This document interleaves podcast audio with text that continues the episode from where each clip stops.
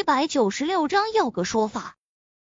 林若风满头黑线，看来上一次将他打出心理阴影了。嗨嗨，你的对手不是我。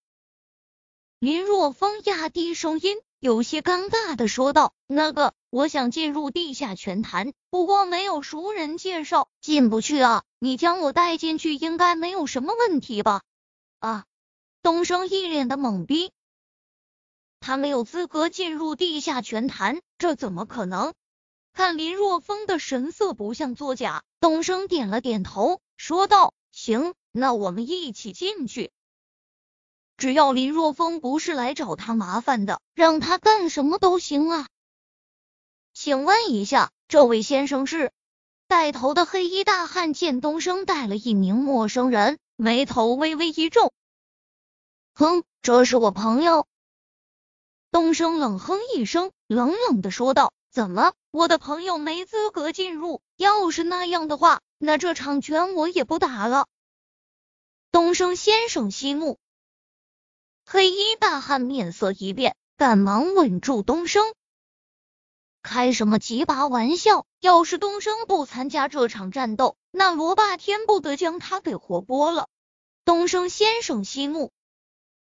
黑衣大汉额头上都渗出了一层细腻的汗珠，说道：“抱歉，东升先生，我不知道他是您的朋友。既然是您的朋友，那自然有资格进入，请这边请。”见黑衣大汉怂的就像狗一样，东升这才满意的点了点头，在黑衣大汉的带领下，来到酒吧里端的一间办公室中。黑衣大汉在办公室一张桌子下面按了一下，顿时一侧墙壁发出轰隆隆的声响，露出了一个黝黑的通道。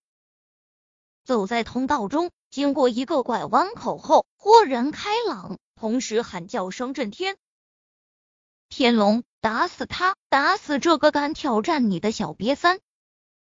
这是一个非常大的空间，足有一个足球场那么大。此时。在最中央的一个高台上，正有两名大汉在战斗。两名大汉都非常壮，虎背熊腰，那一块块凸起的肌肉就给人一种极度震撼的感觉。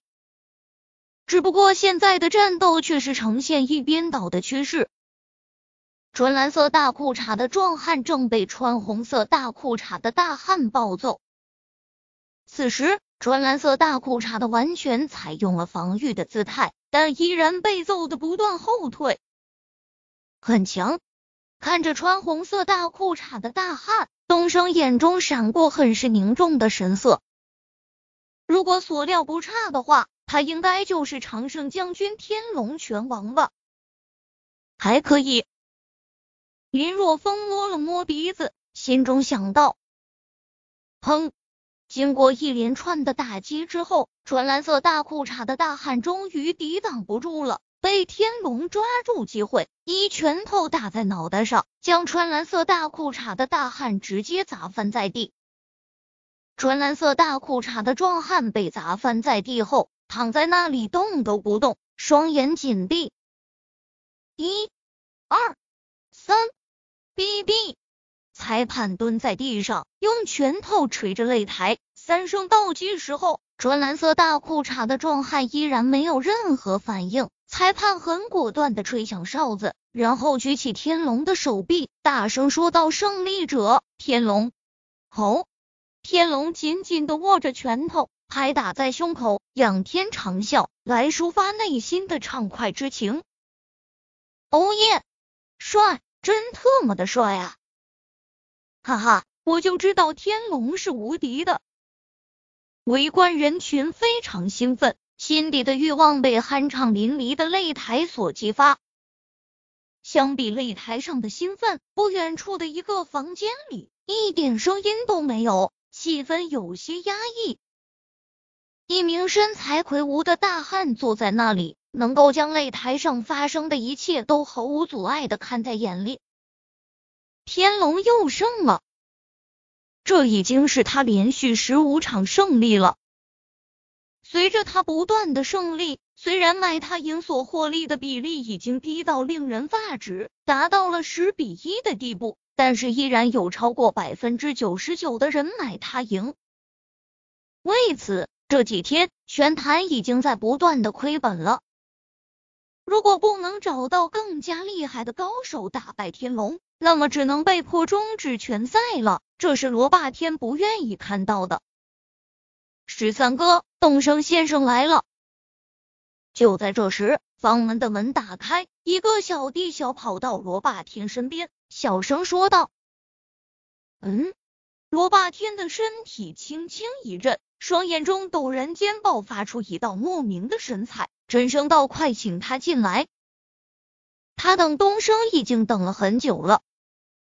天龙实在是强大了，这段时间他请了很多拳击高手，但却纷纷败在了天龙的手中。就比如台上穿着蓝色大裤衩。生死不知的那名选手，就是来自魔都的超级拳手，在魔都罕逢敌手，没想到连他都败在了天龙的手上。得知泰拳高手东升在海天市，罗霸天花费了巨大的代价，终于请到了他。房门打开，身材高大的东升和身材瘦削的林若风进入房间。哈哈，东升先生，你好。罗霸天哈哈大笑着迎了上去，和东升握了手之后，将目光转向林若风，说道：“这位先生是……哦，这是，这是我的朋友林若风。”东升也不知道林若风进入地下拳坛有什么目的，索性只介绍了一个姓名。哦，既然是东升先生的朋友，那就是我罗霸天的朋友。罗霸天哈哈笑道：“东升先生。”可能要拜托您了。如果您能将天龙打败，我会给您加倍的酬劳。没那个必要。东升将目光转向外面，看着擂台上的天龙，舔了舔舌头，说道：“好久没有遇到这么强大的对手了，不管输赢，我都不会多拿一分钱的。”谢谢，拜托了。罗霸天向着东升深深的抱拳。东升转身离开后，罗霸天发现林若风并没有跟着离开，反而大摇大摆的坐在了沙发上。于是疑惑的问道：“林先生，不知有何指教？”“指教不敢当。”林若风翘着二郎腿，淡淡的开口道：“我找你是想要你给我一个说法。”“说法？什么说法？”罗霸天的面色渐渐阴沉了下去。在海天市纵横了这么多年，自从他奠定了自己在地下世界的地位后，还从来没有谁敢来找他要说法的。别说林若风只是东升的朋友，就算东升本人，罗霸天也不放在眼里。而这时，门外数名黑衣大汉面色阴沉的出现，直接将林若风包围，气氛在一瞬间剑拔弩张起来。